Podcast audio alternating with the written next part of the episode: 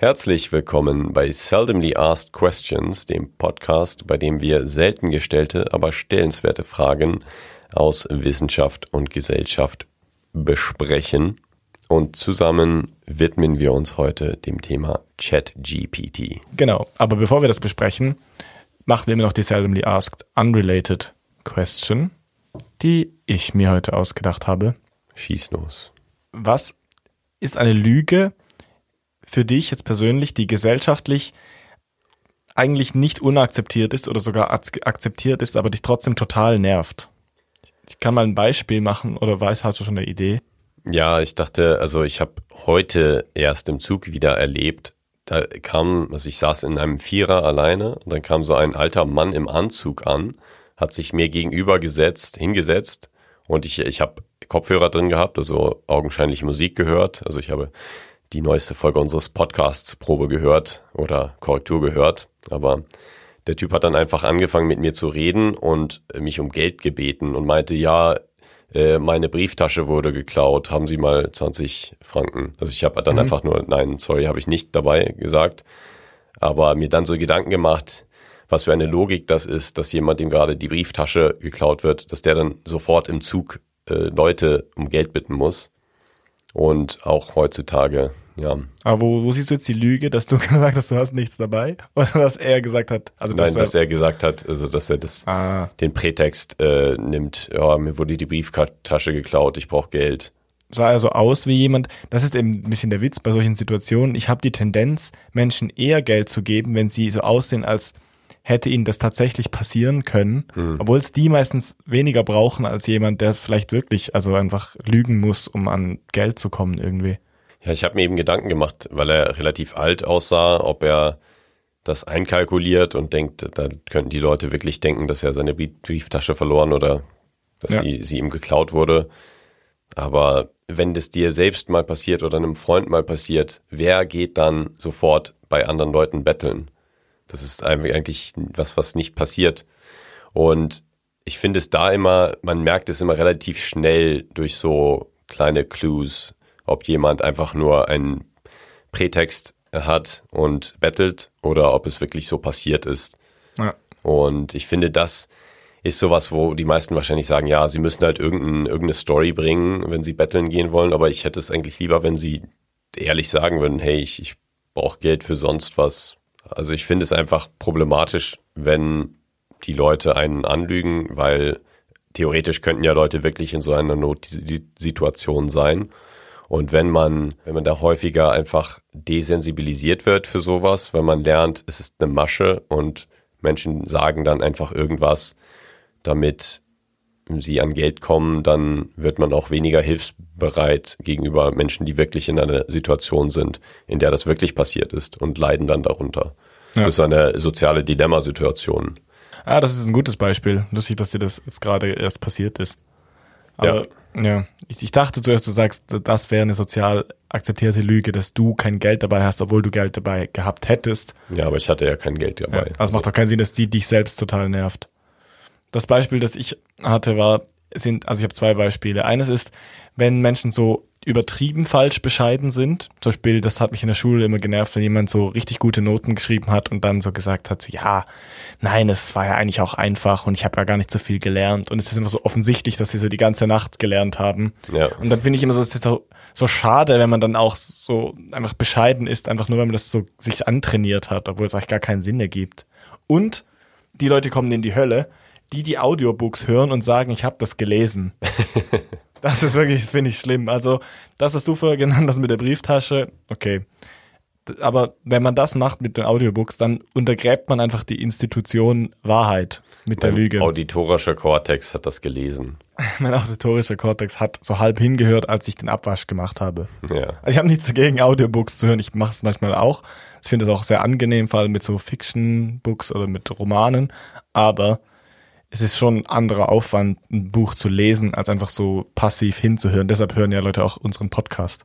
Ja, ich finde, es, es muss nicht mal um den Aufwand gehen, weil wenn man es irgendwie einfacher machen könnte und trotzdem das gleiche, die gleiche Erfahrung dabei hat, ist ja okay, aber es ist einfach eine andere Erfahrung. Also man kann das nicht gleichsetzen, weil man sich eben Sachen anders merkt, wenn man sie hört oder liest. Ja, und auch, also ich, ich erwarte auch was anderes, wenn jemand sagt, er hat ein Buch gelesen, als wenn er sagt, er hat ein Buch gehört, weil ich finde, ein Buch durchhören geht sehr schnell, ohne dass man was vom Inhalt mitkriegt oder dass man es interessant findet.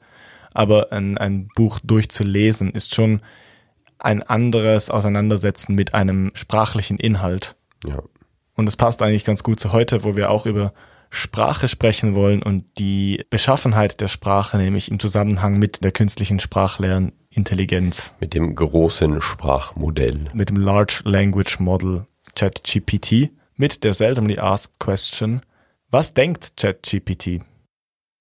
Heute bei Seldomly Asked Questions ChatGPT. Wir sind begeistert. Versuchen wir doch das alle mal zusammen, die Begeisterung rüberzubringen so, von diesem eins, Podcast. Zwei, drei. Begeisterung. Begeisterung für den Podcast. Weißt du, was Enthusiasmus bedeutet? Und so ein bisschen fröhlich und so ein bisschen Energie hat und so. Ja, äh, ja, ich meinte etymologisch nur null. Enthusiasmus, also Theos ist ja die, die Göttlichkeit, ja. also der Gott und Enthusiasmus hat eigentlich von Göttern erfüllt. Also es kommt von Theos. Mhm, Enthusiasmus ist eigentlich so. Egal. Oh. Nach der Folge zu Tinder und Co., in der ich mein äh, Chat-GPT-Drama vorgelesen habe, haben mich zwei, drei Nachrichten erreicht von HörerInnen, die gemeint haben, wir hätten vielleicht erklären sollen, was ChatGPT ist. Völlig zu Recht weil wir einfach angenommen haben, dass sich jeder damit auseinandersetzt und dass jeder interessant findet oder jede. Und wir hätten eigentlich kurz erklären sollen, worum es da eigentlich geht. Und wenn ihr das schon gewusst habt, als ihr die Folge gehört habt, ist es ja mega cool. Dann habt ihr das sicher genossen. Und falls ihr es noch nicht gewusst habt, dann ist das jetzt die Folge für euch. Genau. Wir werden nämlich ein bisschen darüber reden, was das ist und fangen einfach mal an mit einer kurzen Beschreibung. ChatGPT ist ein Chatbot, der auf der Webseite chat.openai.com verfügbar ist. Der macht alle möglichen beeindruckenden Sachen. Da kann man sogenannte Prompts reintippen, also Aufforderungen oder Befehle. Und dann spuckt es einem Text aus. Und dieser Text macht für uns Menschen ziemlich viel Sinn. Und das kommt eben daher, weil ChatGPT auf einem sogenannten Large Language Model basiert ist. Das ist eine Form der Informationsverarbeitung, die ganz viel Text als Input hat, also ganz viel Text analysiert und dann eben, um es mal extrem simplifiziert zu sagen, auch Text ausspucken kann wieder. Und dieser Text ist dann eben auf dem Input-Text basiert wird je nachdem, was man den Chatbot so fragt oder was man ihm sagt, dann eben generiert. Das GPT in ChatGPT steht für Generative Pre-Trained Transformer. Das heißt, es ist ein generierendes Modell. Es ist prätrainiert. Also, also bevor dem Release trainiert worden, genau. Genau. Es, es gab da sehr viele Durchgänge, wo eben mit Input-Informationen mit Input-Texten bestimmte Sachen trainiert worden sind, bestimmte Zusammenhänge, um genau zu sein. Und ja, Transformer, es ist eben ein Modell, was dann äh, transformieren kann von dieser semantischen Information, die es durch die Input-Texte gelernt hat, in einen Output, also in die Antwort, die es dann dem Nutzer zurückgibt.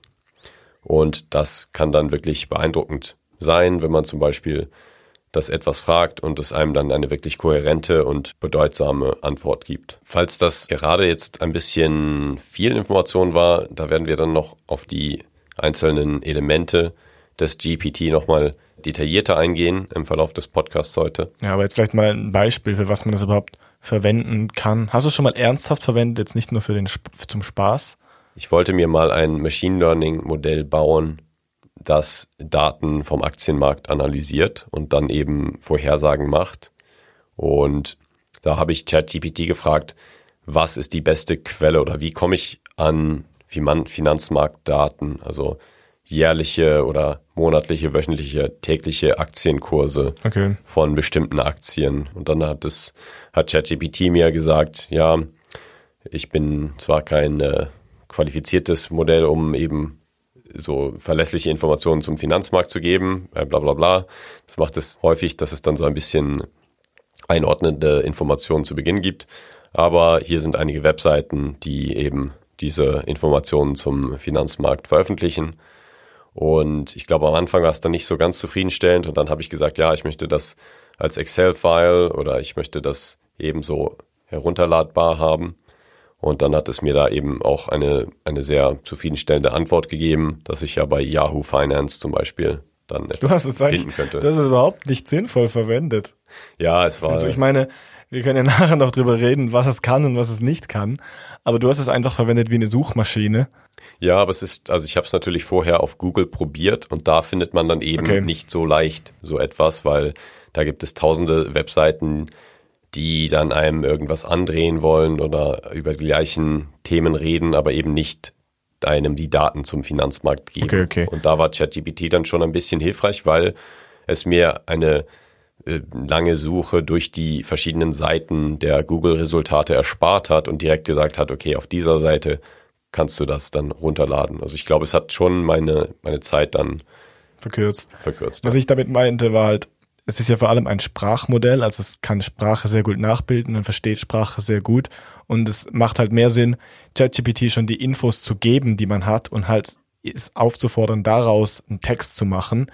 Das ja. habe ich ja auch gemacht, zum Beispiel in der Tinder-Folge unbedingt nachhören. Was war das, Nummer äh, 11, glaube ich? 11. Ich glaube 11. Das war die Folge Nummer 12, was Online-Dating mit uns macht, aka Tinder und Co. Und dort habe ich es aufgefordert, ein Mittelalter-Drama zu schreiben über eine Tinder-Konversation.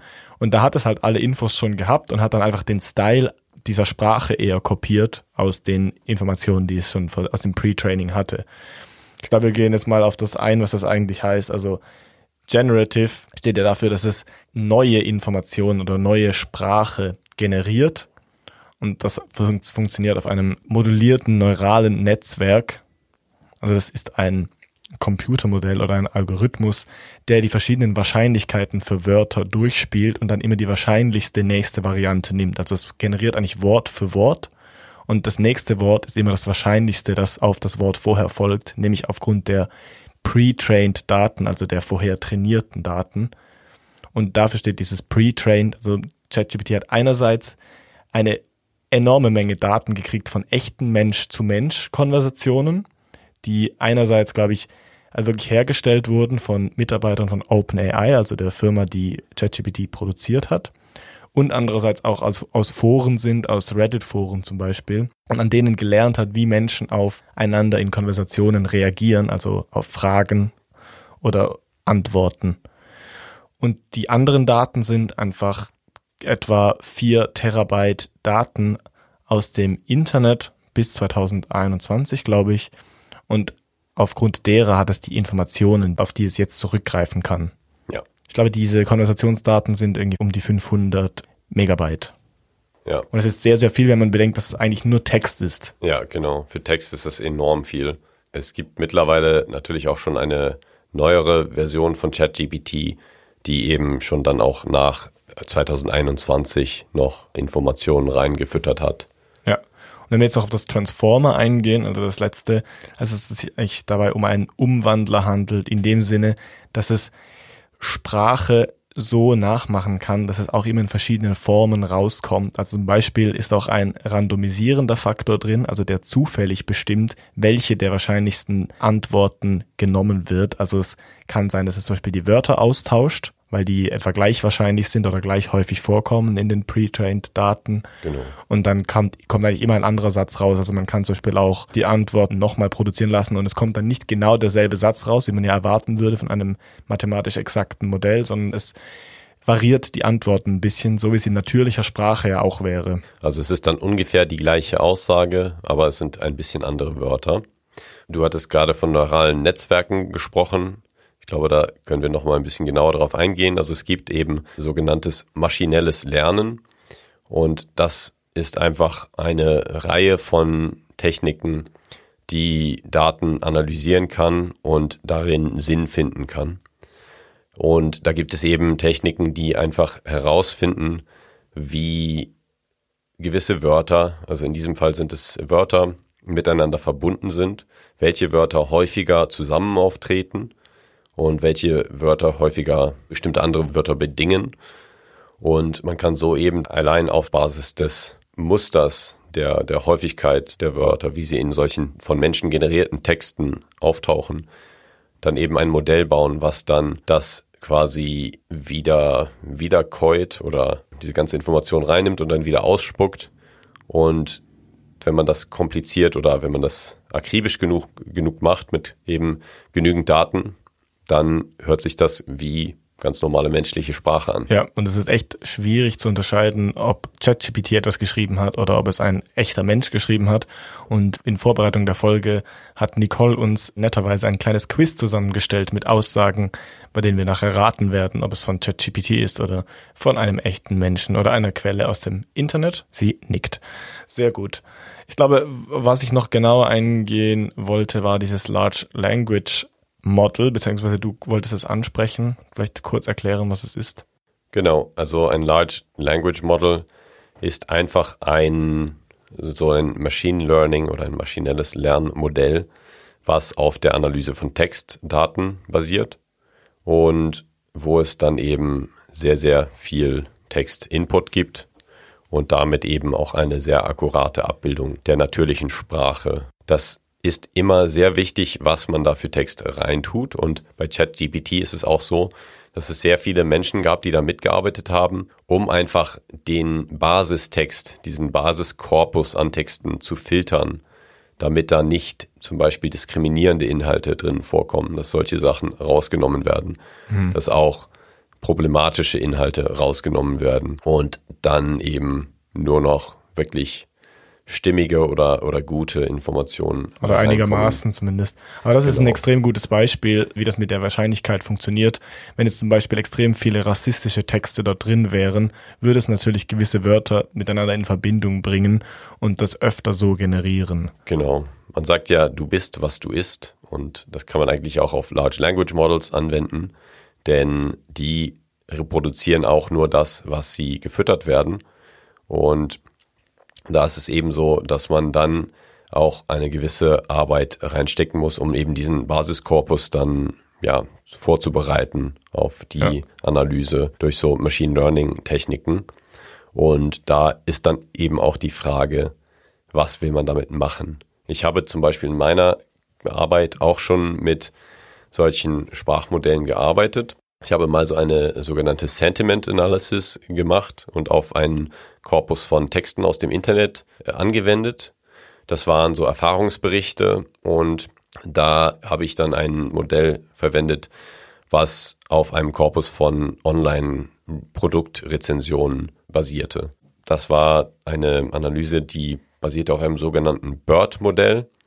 Und das ist auch ein ja, verwandtes Modell, würde ich mal sagen, zu ChatGPT oder zu den GPT-Modellen. Es ist gut, dass wir das mit, mit dem Pre-Trained gut erklären, weil das ist eine so häufige falsche Annahme, glaube ich, dass Menschen denken, dass ChatGPT einfach googelt. Ja, genau. Und das ist natürlich nicht der Fall. Also es googelt nicht tagesaktuelle Dinge zum Beispiel. Man kann es auch schlecht fragen, was heute am äh, 16. Juli 2023 passiert ist. Das weiß es einfach nicht. Das sagt dann, sorry, meine Daten gehen nur bis 2021 zurück.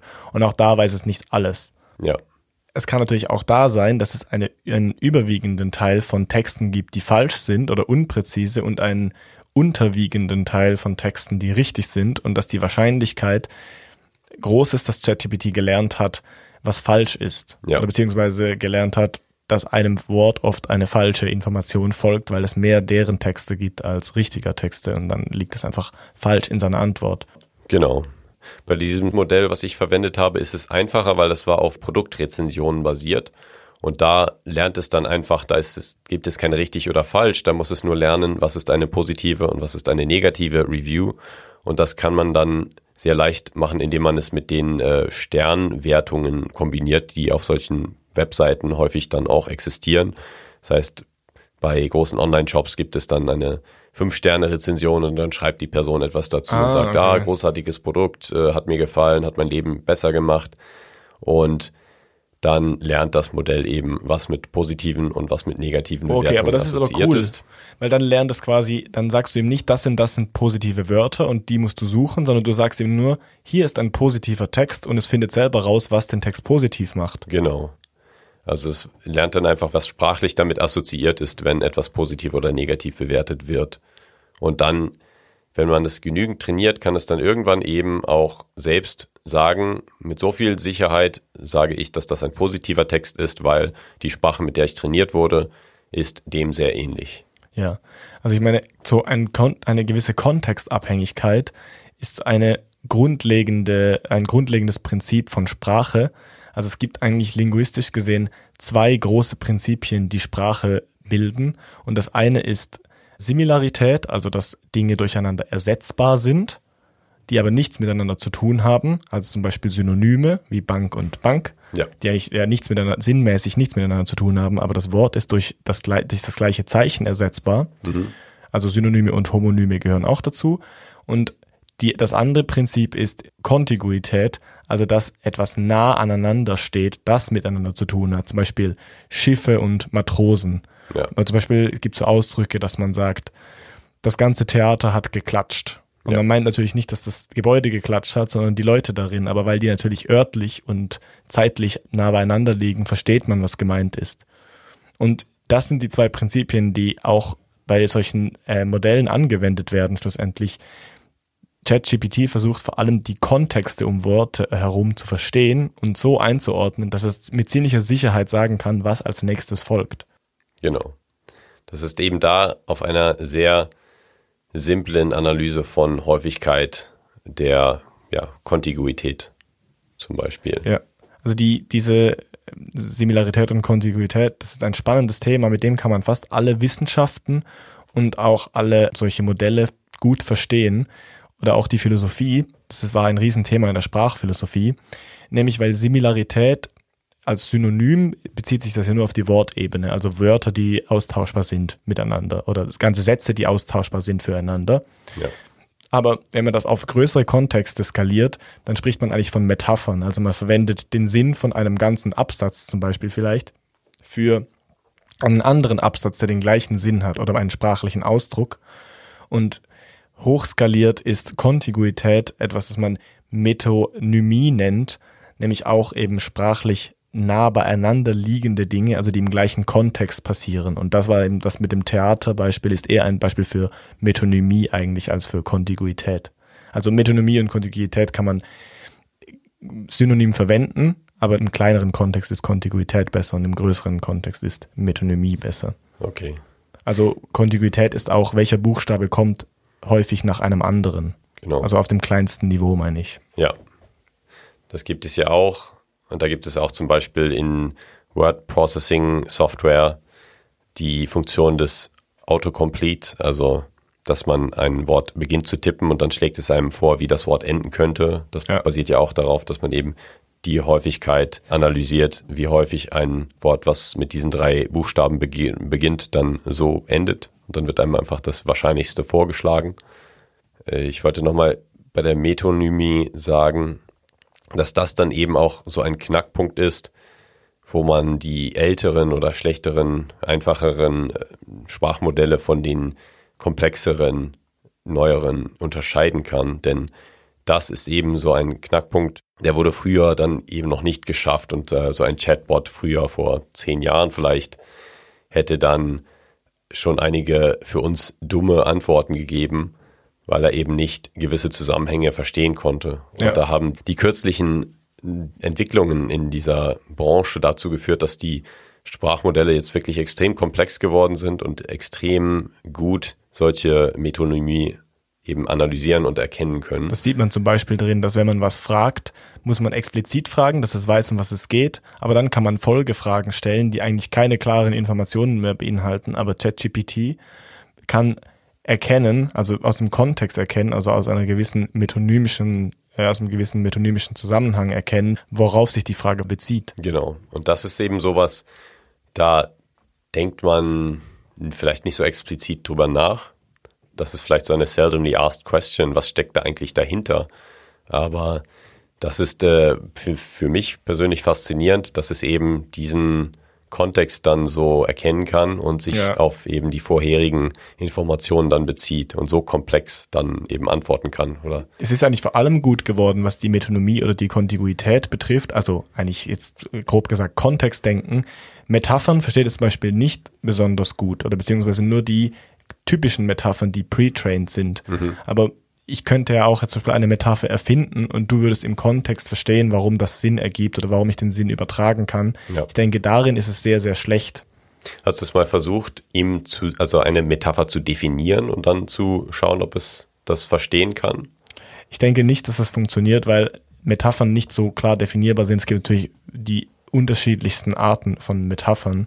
Zum Beispiel, wenn ich jetzt sage, damit hast du den Nagel auf den Kopf getroffen, Ja. ist eine komplett andere Metapher, wie wenn ich sage, ich sitze im Glashaus meiner Gefühle. Ja, es stimmt, es ist schon komplex, aber man kann es ja schon, es gibt ja so, so Foren für ChatGPT Jailbreaks, wo Menschen eben versuchen, mit gewissen Prompts äh, Limitierungen der, des Modells zu umgehen, die die Entwickler da reingebaut haben, damit das Modell nicht problematische Sachen sagt. Aber wenn man eben gewisse Instruktionen gibt dem Mod Modell, dann kann es das, also kann man das teilweise umgehen. Und da habe ich mich eben gefragt, ob man auch einfach eine Metapher definieren könnte und ihm dem Modell einfach genau die, so die Leitsätze gibt, zum Beispiel, Ja, was also diese Metapher ausmacht und was sie dann bedeuten. mit soll. einzelnen Metaphern funktioniert das bestimmt. Aber was eben Metaphern im weitesten Sinne ausmacht, ist, dass du den Sinn von Zusammenhängen begreifst und die auf andere Zusammenhänge anwendest. Und das wäre wirklich sehr krass kreatives Denken. Also das ist das, was du wissenschaftlich bei der Arbeit oft machst, oder ich zumindest.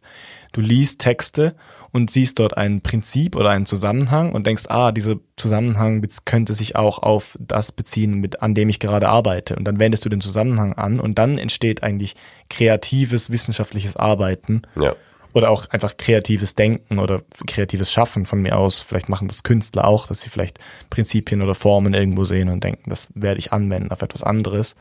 Und gerade darin sind diese Chatbots nicht besonders gut, weil das braucht dazu sehr viel kognitive Leistung. ja. Und ich glaube, das würde das vervollständigen, ob man äh, den Turing-Test durchführen kann oder nicht. Wir werden ja das jetzt bald mal versuchen. Genau. Da gibt es noch einen anderen Punkt und zwar gibt es Leute, die sagen, diese Modelle sind limitiert oder sind quasi, sie, sie haben einen Punkt, wo man nicht viel schlauer werden kann als Large Language Model, weil es einfach nicht genügend Rechenpower gibt. Und äh, ich glaube, es wurde schon mal gesagt, auch wenn es sehr, sehr beeindruckend scheint, was das Modell macht, dass es noch um einiges weniger komplex ist als das menschliche Gehirn. Meine beste Antwort darauf, ob ChatGPT zum Beispiel menschliche Intelligenz erreichen kann, ist, dass es allein mit Sprache nicht funktioniert. Sprache ist ein sehr, sehr abstraktes Medium, um zu denken. Und meistens denken wir zum Beispiel unbewusst oder auch bewusst teilweise in Bildern oder in Erfahrungen und Emotionen und Zusammenhängen. Und die menschliche Intelligenz macht viel, viel mehr aus, als nur in abstrakten Begriffen denken zu können. Und auch wenn man manchmal denkt, abstrakte Begriffe sind kognitiv anspruchsvoll, sind sie eigentlich sehr, sehr limitierend, was den Sinn betrifft. Und ich glaube, intelligentes Denken und Handeln beinhaltet mehr als nur so Begriffe. Die ich nur, also wir können ja nachher mal drüber reden, ob Sprache die Welt richtig abbildet. Ich würde sagen, wir machen uns mal an unser Quiz. Vielleicht wollen wir vorher noch kurz eine kleine Pause machen, weil es sehr warm ist im Studio. Genau. Ja.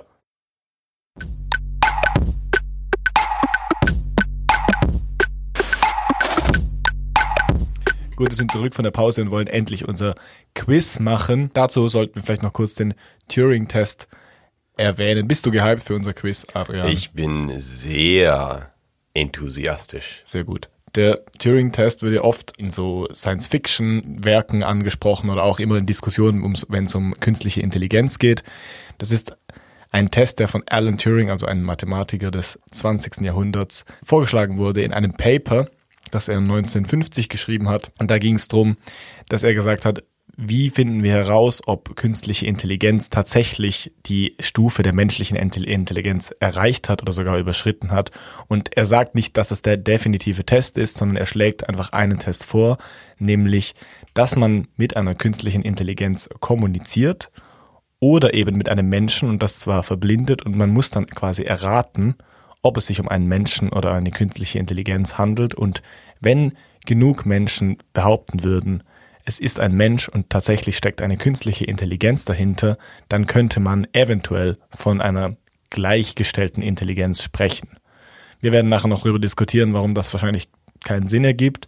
Aber das ist Alan Turing nicht zu Lasten zu legen, weil diese ganzen Modelle gab es damals noch gar nicht und zumindest nicht in der Komplexität. Also es gab gewisse mathematische Algorithmen, aber es gab natürlich keine Large Language Models mit der Rechenkapazität von heute und er konnte noch gar nicht wissen, wie sich das technisch entwickelt und das ist trotzdem ein sehr interessanter Test, den wir quasi jetzt mit dem Quiz von Nicole durchführen werden. Wirst du die erste Frage vorlesen? Ja, werde ich machen. RA. Punkt. Ich wollte nur noch mal kurz notieren, falls da, damit wir das nicht vergessen, dass ChatGPT keine Form der künstlichen Intelligenz ist, sondern nur eine Augmented Intelligence, also keine Artificial Intelligence, sondern eine Augmented Intelligence, glaube ich. Aber es gibt eben Menschen, die das ein bisschen durcheinander werfen. Ich zum Beispiel Macht gerade. doch keinen, macht doch keinen großen Unterschied für den Otto Normalverbraucher, aber es wird eben offiziell nicht als künstliche Intelligenz Ja. gesehen. Ich hab- meinte es halt eher auch so umgangssprachlich, weil der, der Begriff künstliche Intelligenz wird schon seit Jahren für alles Mögliche, was irgendwas von selbst macht, verwendet. Zum Beispiel auch in Videospielen wird die, werden die Gegner, die vom Computer generiert sind, künstliche Intelligenz genannt Genau.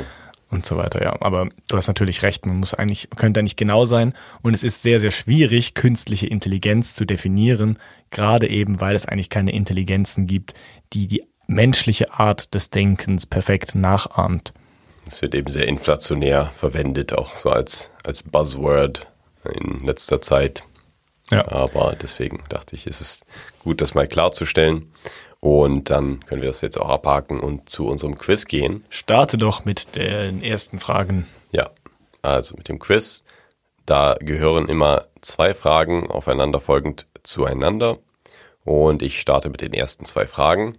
Und zwar ist das Buchtitel Stephen King oder ChatGPT? Schatten der Unendlichkeit. Was sagst du? Also Adrian sieht die Antwort auch nicht, weil Nicole das so findig abgeklebt hat, wollte ich nur kurz sagen. Ähm, ich sage ChatGPT, obwohl Stephen King hat so viel rausgehauen. Ich sage trotzdem ChatGPT. Was Okay. sagst du? Ich sage auch ChatGPT, ja.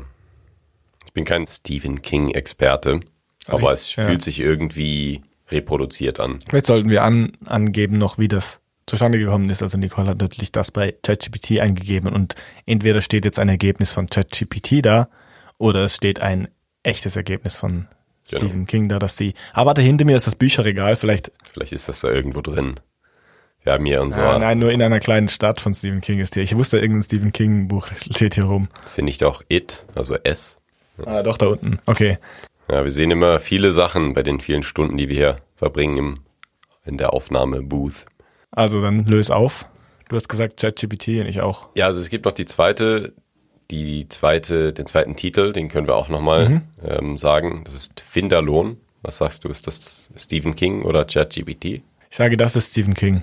Habe ich auch eher das Gefühl, das ist Stephen King. Das ist so exzentrisches Autorengehabe, wenn sie sich gar keine Mühe mehr mit den Titeln geben. Ja, es ist ein ganz einfaches Wort, was dann ganz viel bedeuten kann. Genau, ich glaube. Also, Es war geil, so rumspekulieren und dann kommt direkt die Antwort. Das stehst du noch wie so ein Idiot da. genau, dann direkt gegensätzlich. Adrian fingert an, dem, an der Lasche herum und erklärt uns bald, dass wir falsch liegen. Also, Antwort 1, ChatGPT, also Schatten der Unendlichkeit ist in der Tat von ChatGPT Ja! generiert. Und Finderlohn ist Stephen King. Oh, 100% korrekt. Turing-Test nicht bestanden. Ja. Dumme Maschine. dumme, dumme Maschine. Ja. Soll ich weitermachen oder möchtest du Ich deine? mach sonst die nächste, okay? Okay. Das wird schwierig. Zitat. ChatGPT oder Albert Einstein. Dazu möchte ich sagen, dass die Hälfte der Zitate im Internet nicht von Albert Einstein Ja, genau, sind. es ist sehr also es wird, es, ein wahrscheinlich ist es so oder so, ChatGPT auch. Ja. Okay. Das Zitat lautet, Lernen ist Erfahrung, alles andere ist einfach nur Information. Hm. Wäre geil, wenn das von ChatGPT wäre, weil es dann so ein bisschen auf seine eigene Intelligenz hinweist. Ja. ist ja schon smart. Ja, ich sage Albert Einstein. Ich sage ChatGPT. Okay, dann wird es jetzt einen neuen Führer in der Punktewertung geben. Das zweite ist, die Grenzen des Denkens sind nur jene, die wir uns selbst auferlegen. Das ist Albert Einstein oder wird Albert Einstein zugeschrieben, sage ich. Ja, das würde ich auch sagen. Ich habe viel zu überzeugt jetzt gerade geantwortet, das hat dich voll beeinflusst. Nein, nein, ich hättest glaube, jetzt gesagt, du zweifle ich eher meine erste Antwort an, weil ich bei der zweiten dann dachte, ja gut, das hört sich schon eher nach Albert Einstein an. Okay, aber es kann ja beides von ihm sein. Ich Ja. denke nicht, dass Nicole entweder oder gemacht hat, die ist clever. Ich nehme an, dass es eine von Albert Einstein und eine von ChatGPT gibt, deswegen habe ich zumindest 50 Prozent korrekt. Okay, ja, vielleicht. Also die erste ist von Albert Einstein. Du liegst richtig und Max liegt falsch. Oh, Ich, ich rede von mir in der dritten Person, um mich zu, von meinem Verlust zu distanzieren. naja, Die zweite ist von ChatGPT. tatsächlich. Also es ist also du lagst falsch in der 50%. zweiten und ich lag komplett falsch. ja, so habe ich immer noch Gewinn gemacht. Adrian liegt ein Punkt vorne und ChatGPT liegt noch nicht wirklich weit vorne. Naja, Das ist eigentlich wir gegeneinander und aber auch wir beide gegen die, äh, gegen die Maschine. Mensch gegen Maschine. Okay. Nächstes von mir. Songname. ChatGPT oder Haftbefehl? Adrian lacht, weil er der größte Haftbefehl-Fan ist, den man kennt. Ich würde jetzt gerne Zitate bringen, aber ich glaube, das das würde wegzensiert werden. Oh, okay. Bist du wirklich Fan? Nein, Ah, okay. aber ich finde ihn lustig. Gut. Straßenchroniken der Wahrheit. Was sagst du dazu? Ich habe es sehr fragend vorgelesen, aber keine Frage. Der Wahrheit. So, poetisch ist Haftbefehl nicht. ich sage auch, es ist ChatGPT. Ja, Das zweite ist, ich nehme dir alles weg. ja, das ist Haftbefehl. Das ist schon sehr einfach zu, zu unterscheiden. Das ist ja komplett bescheuert, aber Ja. vielleicht ist er ja komplett bescheuert. ChatGPT weiß nicht, dass Haftbefehl nie so poetisch ist.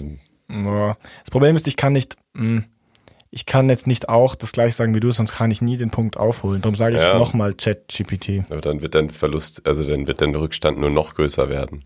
Ja, stimmt. Es entscheidet sich dafür dann. Also das erste, Straßenchroniken der Wahrheit, ist von ChatGPT. Yay! Äh, Und ich nehme dir alles weg, ist Haftbefehl. Du hast es gewusst. Halt, ich nehme dir alles weg, ist tatsächlich einer der Songs von Haftbefehl, die ich tatsächlich gehört habe und ich habe wirklich gestaunt. Ich war so ein bisschen, ja, fassungslos oder wortlos von der Sprache befreit. Adrian Das ist so ein Schwein, weißt du, dann, dann, dann tut er einfach noch so begründen, warum das nicht ChatGPT ist. Dabei weiß er ganz genau, dass es ein Haftbefehlssong ist. Du alter Spitzwegerich. Es, es reimt sich einfach nichts in dem Song. Oder im, im, im Hook zumindest. Okay. Aber ich, ich meine, was für mich spricht, ist, dass ich ja das nach und nach bewerte, ob es sich nach menschlicher Intelligenz anhört oder nicht. Da würde ich jetzt Haftbefehl nicht unbedingt dazu zählen. ich glaube nicht, dass Haftbefehl den Turing-Test bestehen wird. Uh, Dann bist, großer du, Diss gegen Haftbefehl. dann bist du dran. Wir können ihn ja verlinken auf Wir Insta. hoffen, wir hoffen, wir haben keine Haftbefehl-Fans unter unseren Followern, sonst haben wir einige Likes weniger nach je- dieser jeder, Folge. jeder wie er will. Du bist dran mit der nächsten Frage. Hey, wir sollten mal in die Haftbefehl-Foren posten. Lies die Frage. Also, Krankheitsbild. Echte Diagnose oder ChatGPT? Das Cotard-Syndrom, eine neurologische Erkrankung, wobei Betroffene der festen Überzeugung sind, eigentlich tot zu sein. Das ist, glaube ich, einfach, oder? Wie schreibt man das? C-O-T-A-R-D. Ich weiß, dass es dieses Syndrom gibt, aber ich weiß nicht, wie es heißt. Äh, ich würde sagen, es gibt's. Also es ist echte Diagnose. Ja, was sagst du? Ja, ich sag's auch. Hättest du Glück. mich vorher gefragt, was ist Cotard-Syndrom, hätte ich es wahrscheinlich auch nicht definieren können, aber wo es hier so da nebeneinander steht, bin ich mir sehr sicher, dass es das ist. Weißt du, dann sagt er vorher noch, das ist einfach, dass, dass ich komplett verkacken kann, wenn ich auslege. Das ist doch etwas, was menschliche Intelligenz ausmacht, oder? Dass, man ein asozialer Arsch ist. dass man nicht explizit etwas definieren kann, aber trotzdem sofort weiß, wenn man die Sachen nebeneinander stehen sieht, ja, das habe ich schon mal so gesehen. Das stimmt, ja. Wo Und wir, wo wir bei Kontiguität sind. genau. Und die Auflösung ist, es ist in der Tat eine echte Krankheit. Ja. Es gibt noch eine zweite, Also, buh für die Krankheit, aber ja für meinen Sieg. ja, es gibt dann noch ein zweites Krankheitsbild, Nebulosa-Syndrom, eine neurologische Erkrankung, die sich durch periodische Phasen der Desorientierung und der visuellen Verzerrung auszeichnet. Das hört sich an wie so ein, ein 15-Jähriger, der einen Fantasy-Roman geschrieben hat. Ja, auf jeden Fall. Ich sage, es ist ChatGPT. Das sage ich auch. Das ist nämlich, die Symptome da sind von anderen Krankheiten schon erfasst und ich habe als Psychologe noch nie von einem Nebulosa-Syndrom gehört. Deswegen. Und wenn, wir, wenn es jetzt eine echte Diagnose ist, müssen wir alles rausschneiden. Dann, genau, dann verliere ich meine Akkreditierung als Psychologe. Das ist äh, ChatGPT. Ja, okay.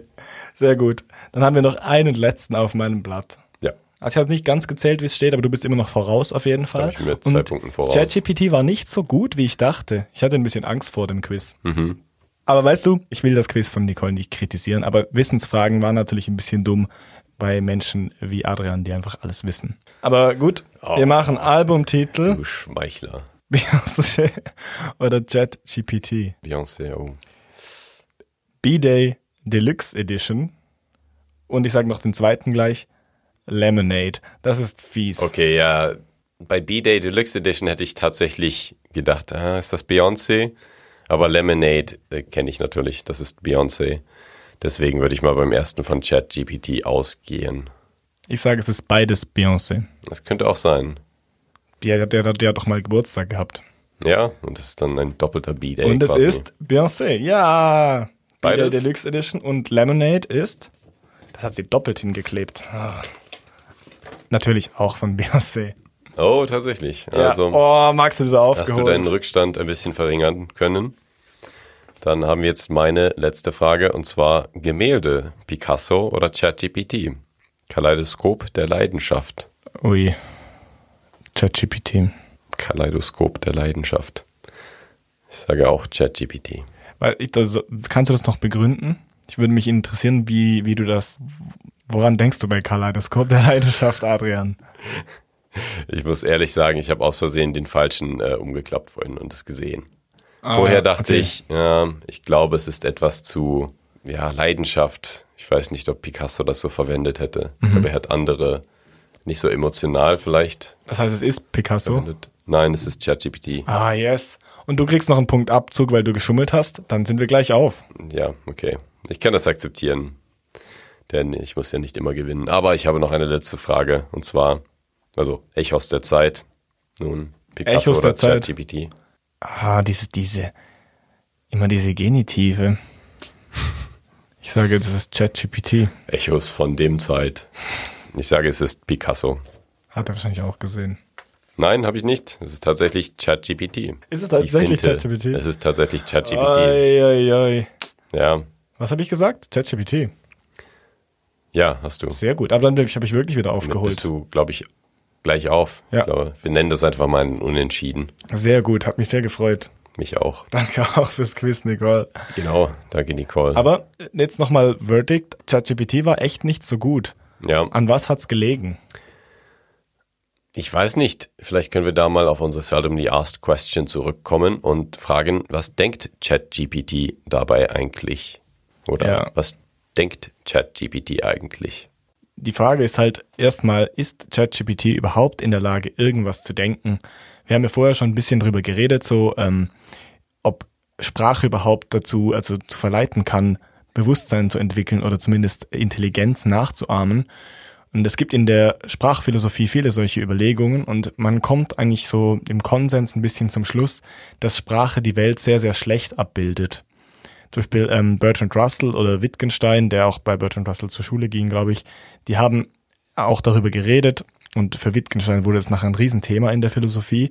Und da ist ein Beispiel, wenn du rechts oder links sagst, hat rechts und links ja keine Entsprechung im gleichen Sinne, wie es zum Beispiel mit deinen Händen hat. Also zum Beispiel deine rechte Hand ist halt rechts von dir und eine linke Hand ist links von dir. Aber wenn du jetzt rechts, das Wort rechts deutet überhaupt nicht auf rechts hin irgendwie. Es ist eigentlich völlig willkürlich. Zum Beispiel Karten, also so äh, Landkarten, sind eine viel bessere Entsprechung von der Welt, weil was östlich liegt, ist ja rechts und was westlich liegt, ist links.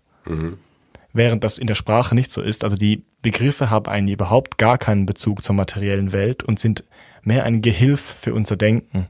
Ja. Und sehr oft ist Sprache deshalb mangelhaft, was ihre Logik betrifft. Genau.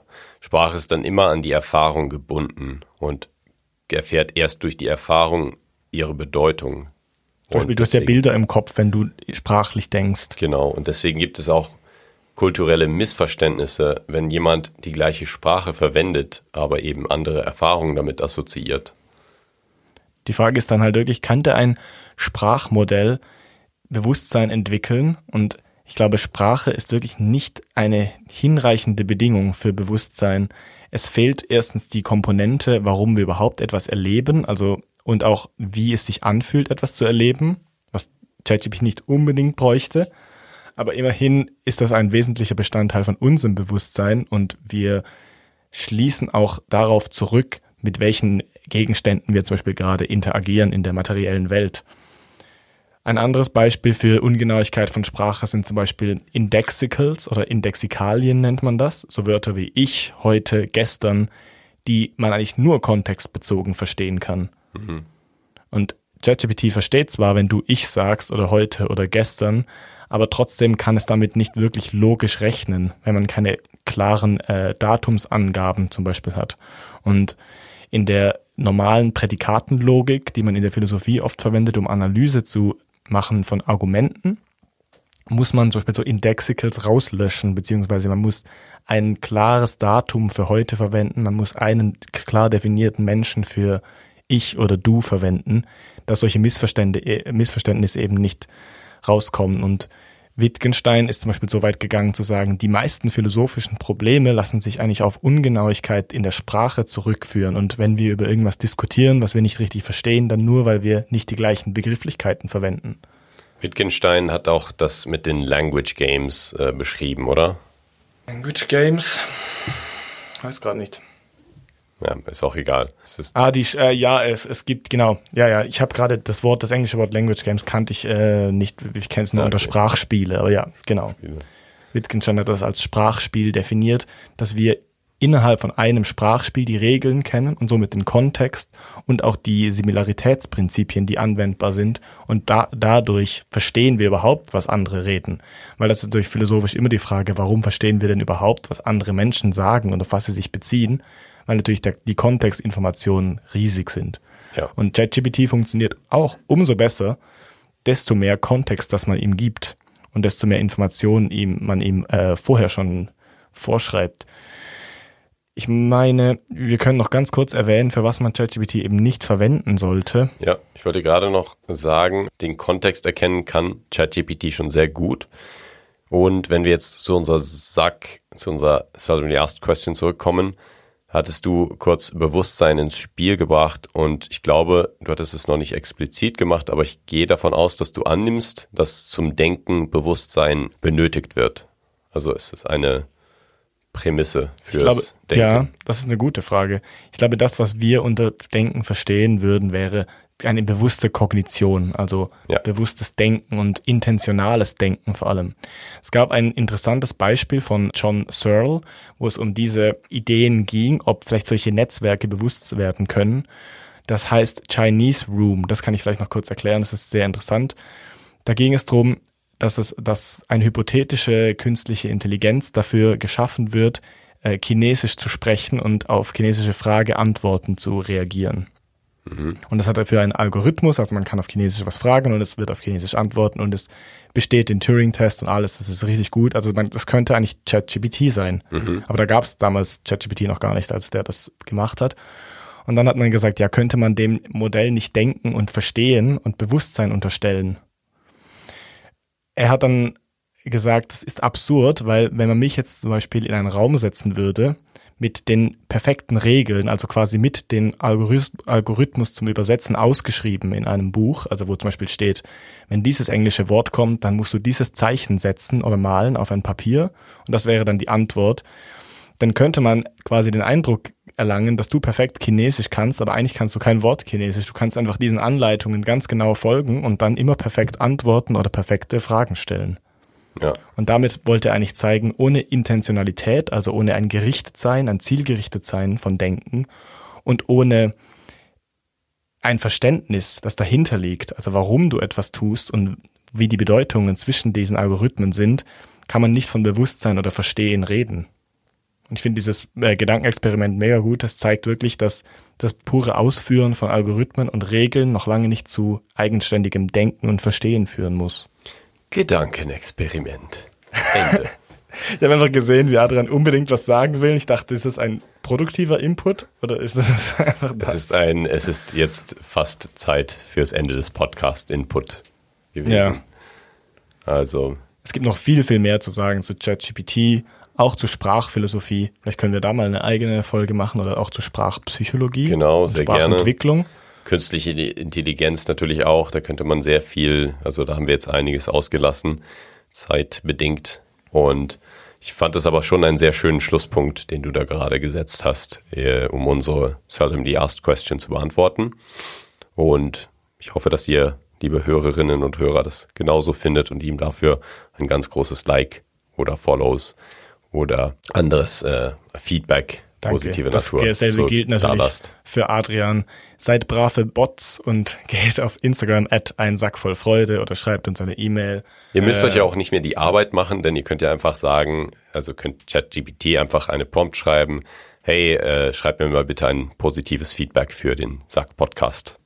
Ja, dann, dann wird es aber sagen, ich weiß nicht, was Sack Podcast ist, weil wir nach 2021 online gegangen sind. Ja, das Schreib mir stimmt. ein positives Feedback für einen Podcast, der sich äh, mit Philosophie und Psychologie beschäftigt. Genau. Gut. Vielen Dank fürs Anhören und bis zum nächsten Mal. Danke fürs Zuhören. Ciao. Das war Seldomly Asked Questions, produziert durch Freely Media. Artwork Christoph Heffelfinger.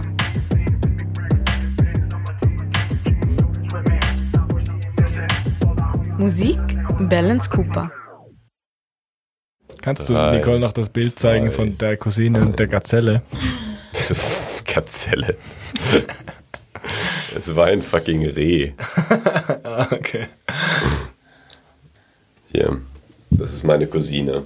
Oh, das ist süß. Gazelle. Das wäre mit einer Gazelle einfach witziger gewesen irgendwie. Ich weiß nicht genau warum. Warum? Keine Ahnung, ehrlich. Das wäre mit einem Alpaka witziger gewesen. Oder mit einem Vogelstrauß. Nee, Alpaka ist Nee, zu oft. das ist so Klischee, ja. Hm, okay. Gazelle ist einfach so, ist auch keine Beleidigung.